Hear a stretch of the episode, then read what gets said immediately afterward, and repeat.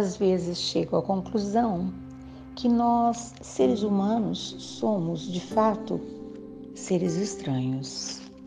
Nós temos umas ideias, chegamos a algumas conclusões que beiram assim o hilário, o absurdo. Calma que eu explico. Várias histórias se embolaram dentro da minha cabeça, mas eu vou começar pelo começo, pelo real motivo que me trouxe a pensar e relembrar tudo isso. Meu bem gosta por demais de um radinho de pilha. E eu já contei aqui várias vezes que ele sai para fazer as coisas ali do quintal do seu sítio e pendura o radinho de pilha pequititico num galho de árvore, bem ao alcance dos seus ouvidos.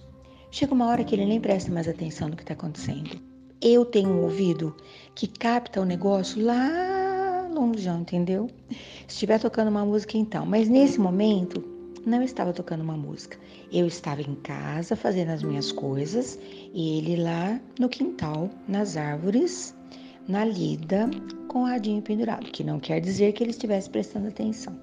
De repente, de dentro do rádio, de dentro daquele calabouço secreto e surpreendente, eu ouvi uma notícia. Uma notícia. Quase não tenho muita paciência com notícia. Se for previsão, eu raramente acredito. Acredito mais que a vida uh, nos surpreende. Acho pouco provável que alguém possa prever qualquer tipo de coisa. Mas enfim, vamos lá. Agora, se for uma notícia, eu sempre fico, como diria meu avô, com o pé atrás. Sabe-se lá de onde que vem aquilo, né? Agora tem até nome. No passado era fofoca, mentira. Notícia falsa, agora é fake. Entendi. Porém, eu consegui me divertir. Você acredita num negócio desse? Pois é. Diz que alguém convenceu, e eu fiquei admirada com essa pessoa, convenceu a muitos poderosos endinheirados para um tal de Projeto Onça Pintada. Percebeu-se, pode rir que eu não vou ligar, eu achei muita graça disso. Se você ficar triste também, depois você me conte. Juntou esse povo todo porque descobriu-se que as raras oncinhas que ainda estão sobreviventes, declaradamente em extinção, que agora elas andam de colar, todas elas têm, são vistoriadas. Entendeu? Pois é. Percebeu-se que elas estavam tristes, quase não tinham filhotinhos, e alguém determinou colocar placas avisando para a onça: aqui você pode ficar tranquila. Gastou-se uma fortuna para sinalizar o lugar onde a onça possa apaixonar-se, namorar, garantir a espécie, o rar feliz, garantir a perpetualidade. Eu ri, falei, puxa, será que alguém está engenheirado com esse olhar comprido, gentil, para as pessoas que estão tristes, se sentindo sozinhas, etc e tal? Eu me perguntei sozinha, não comentei com ninguém. Vim aqui falar com você para ver se você tem um parecer, uma ideia, porque a onça se vira, ela já nasceu assim. Ela não precisa de ninguém colocando plaquinha mesmo, porque eu acredito que ela nem consiga decodificar uma plaquinha humana. Eu, a, olha, se a onça conseguir ler todos aqueles, aqueles, aquelas notas adendos e placas, eu realmente vou ficar aqui passada, porque é algo que foge ao meu raciocínio. Porém, eu interpretei quando um ser humano tem um problema, às vezes ele nem é seu, tá? mas a gente tenta imaginar né, uma solução. E certa feita, um grande querido amigo, amigo meu, dos meus preciosos amigos, estava com um problema muito grave. Ele comprou uma chácara, na chácara havia uma casa de madeira e a casa de madeira estava infestada de pulgas. Eu não sei se elas ainda existem. Na minha meninice era uma coisa louca. todo mundo conhecia pulga, todo mundo conhecia, mesmo que fosse apenas por um relato. E aí um amigo muito atento deu a ele uma ideia. Você compre. Naquele tempo não era que nem agora, que tem um robozinho que limpa a casa, tá? Ele, você tem encontrado os robozinhos nos lugares onde você vai? Que eles vêm beijar seu pé? Eles estão trabalhando. Não tem ninguém coordenando. Que tecnologia, não? Que modernidade. Pois é, não era esse tempo. era um negócio que chamava aspirador de pó, que ele tinha um saco grandão para onde o pó todo ia. O que fazia com aquele pó depois eu já não lembro, mas ele era ligado na tomada. Uh, tinha, alguns eram 220, alguns eram 110.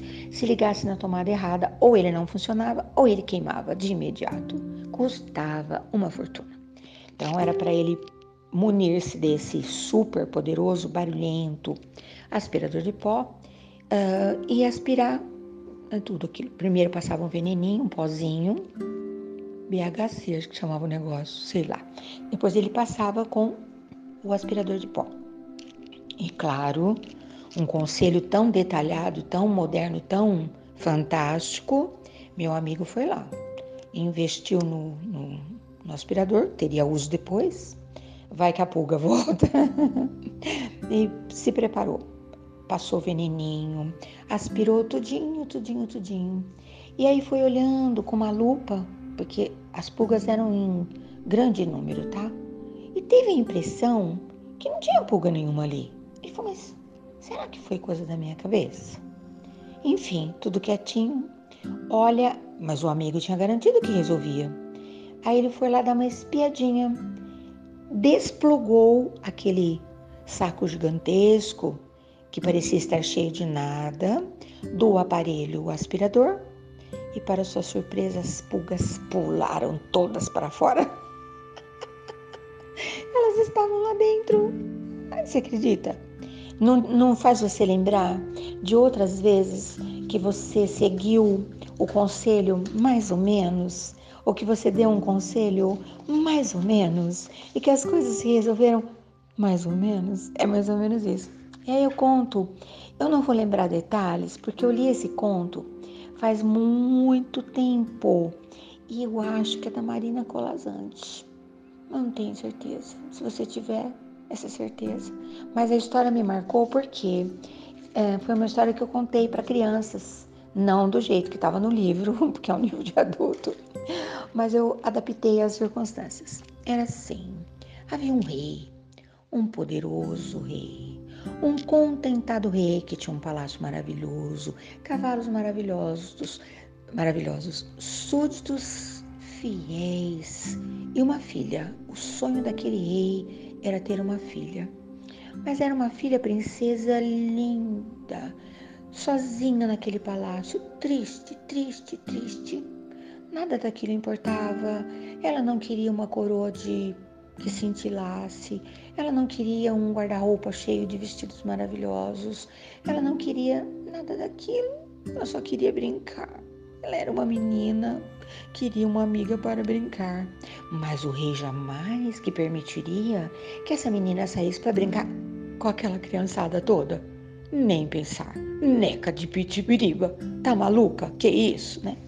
E aí o rei teve uma ideia maravilhosa para secar aquelas lágrimas, para resolver aquele problema. Isso te faz lembrar alguma coisa? E ele encomendou um negócio que para a época era raríssimo, custava carésimo. Um espelho grande, praticamente de parede inteira. Olha que parede! De quarto de princesa do palácio do rei, que faz tudo para agradar. Eu nem preciso de falar, né? Não sei as medidas. A autora não me contou na época, se me contou, faz tanto tempo não me lembro. Instalou o espelho enquanto a pequena dormia. Quando a menina, a princesa, desceu da sua cama de dossel maravilhosa, toda cheia de veludos, cetins e tules e perfumes e etc e tal, ela olhou a meninazinha descendo da cama e pensou: eu sou destra, ela é canhota. Ela estava vendo a menina ao contrário, né?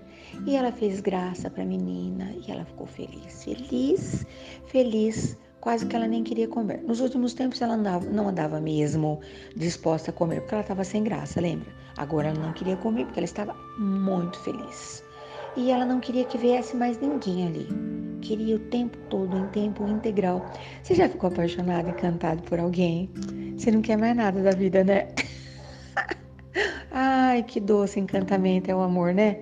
Que tira o ar, que tira o sossego, que tira a fome, que tira tudo. Pois é, a menina estava encantada. E o pai espiando pelo buraco da fechadura. Que mania, que costume. Teve uma felicidade absurda. Então, todos os dias, ele trazia brinquedos para que ela pudesse brincar com a meninazinha do espelho, a sua melhor amiga.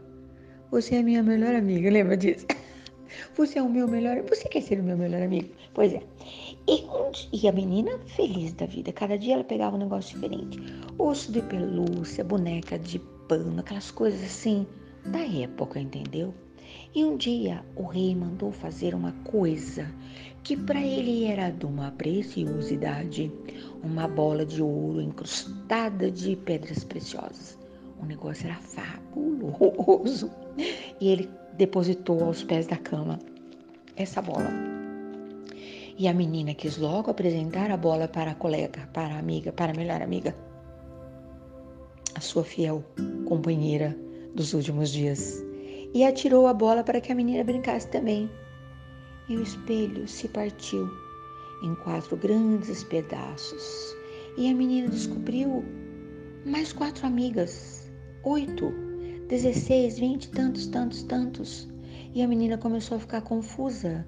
Nos pequenos cacos, um pedacinho dela aqui, um pedacinho dela colar, e ela já não sabia mais nada.